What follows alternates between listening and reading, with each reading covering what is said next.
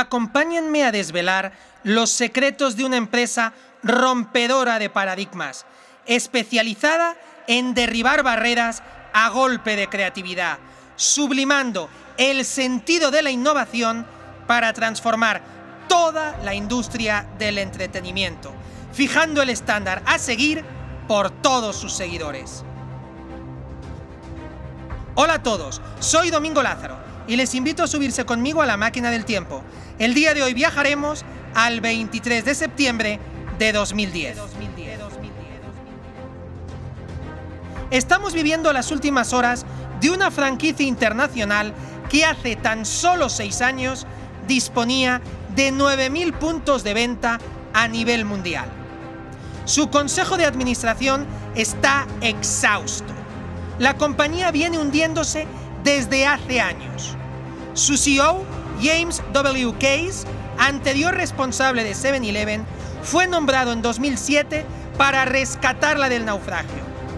Su estrategia para mantenerse a flote se basaba en tres pilares. Reducir los costos de administración, mantener las tiendas más rentables y apostar por las categorías más exitosas. A pesar del esfuerzo, su equipo y él no entendieron lo que de verdad pasaba, empeñándose en nadar contracorriente. La compañía está ahogada en una deuda que alcanza ya los mil millones de dólares y hoy pondrá fin a su sufrimiento declarándose en bancarrota. Es cierto que hubo un tiempo, antes de la era de Internet, en que comprar una película o un videojuego era muy caro y además tampoco era fácil encontrar algunos títulos fuera de los cines o de los locales recreativos. Por ello, David Cook fundó esta compañía en 1985, convirtiéndola en la empresa de videoclubes de mayor crecimiento de la historia. No en vano, por ella se pagaron más de 7 mil millones de dólares en 1994. Pero ahora, esa época parece increíblemente distante impropia de la modernidad actual. Los expertos coinciden en que su modelo de negocio está obsoleto y que ya no tiene razón de ser. La compañía que hoy dice adiós se llama Blockbuster y el competidor estelar que tomará su lugar, Netflix. Fundada en Scotts Valley, California, el 29 de agosto de 1997 por Red Hastings y Mark Randolph, se cuenta que la empresa surgió por el enfado de Hastings cuando tras rentar en Blockbuster la película Apolo 13, tuvo que pagar una penalización por no haberla devuelto en la fecha convenida. Hastings lo tenía claro, aquello estaba mal, era lo contrario de una experiencia memorable, no era ni cómodo ni divertido. Se necesitaba un sistema alternativo que permitiera rentar desde casa y además eliminar las multas innecesarias. Con ambos propósitos, creó una web y ofreció un servicio de alquiler de DVDs que se enviaban por correo postal, estableciendo un método por el que la segunda película solo llegaría cuando devolvieran la primera. El comienzo fue complejo, les costaba dinero y se retrasaban en la entrega, pero a pesar de las dificultades, Hastings y Randolph tenían clara su determinación de continuar apostando por la tecnología lanzando en 1999 un ingenioso servicio de suscripción por el que los usuarios suscritos podían pagar una mensualidad muy competitiva por la renta ilimitada de películas. Fue un golpe maestro que acompañaron un año después de un innovador sistema de calificación por el que sus clientes podían valorar los productos del catálogo. La mezcla de membresía y de recomendación empezó a traer tráfico a la web, lo que parecía augurarles un futuro prometedor. Sin embargo, a pesar de que cada vez tenían más usuarios, también las pérdidas eran cada vez mayores. El año 2000 cerraron con un resultado negativo de 50 millones de dólares y con la crisis de las .com todo amenazaba por complicarse más.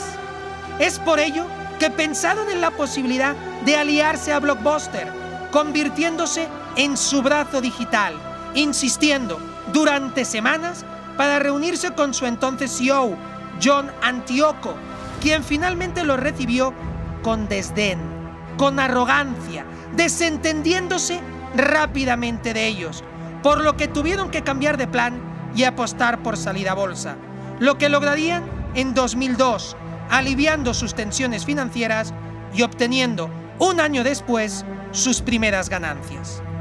En 2005 se cambiaron las tornas.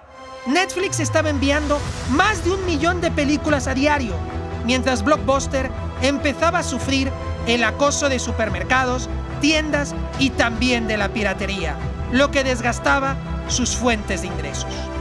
En 2007 y 2009, Netflix revolucionó su modelo al incluir la transmisión de contenidos bajo demanda, evolucionando su web de un catálogo con recomendaciones a una plataforma digital que permitía que el cliente pudiera ver lo que quisiera, cuando quisiera, sin esperar a que llegara el correo con su DVD. Fue entonces cuando Hastings comprendió que jugaba en desventaja. Necesitaba ampliar sus contenidos, por lo que se alió primero con otras productoras como Sony, Disney, Paramount o Lionsgate, para finalmente dar el paso en 2011 con su propia productora, produciendo la serie House of Cards, que cosechó un gran éxito, ganando en 2012 su primer premio Emmy. El camino estaba listo. A partir de ese momento, Netflix continuó produciendo su propio contenido, con Orange is the New Black y The Square, además de aprovechar cualquier oportunidad para expandirse, llegando a 130 países en 2016. Hoy en día, hablar de Netflix es hablar de la plataforma que aloja a Breaking Bad, Stranger Things, The Crown, Better Call Saul, Narcos, La Casa de Papel, Élite, Black Mirror, Walking Dead, Mad Men, Sherlock, Suits, Mindhunter, Dark y muchas más películas y documentales. La historia de Netflix es la de una organización con una cultura de cambio continuo, un modelo de referencia para las empresas que compiten en el mismo segmento, pero también para todas las organizaciones que enfrentan desafíos en cualquiera que sea su industria. No se trata de un proceso sencillo. Netflix ha tenido que sobreponerse a diferentes desafíos, pero siempre lo ha hecho con una visión de mejora y de superación, preguntándose qué sigue en lugar de buscar privilegios o ventajas. Todo empezó enviando DVDs a las casas y después llegó el terremoto. ¿Qué sigue? Una suscripción para tener contenido ilimitado. ¿Qué sigue? Disponer de recomendaciones de los usuarios. ¿Qué sigue? Que los clientes puedan ver el contenido en sus computadoras. ¿Qué sigue? Tener más contenido de grandes productoras. ¿Qué sigue? Que los seguidores puedan disfrutarlo desde sus celulares.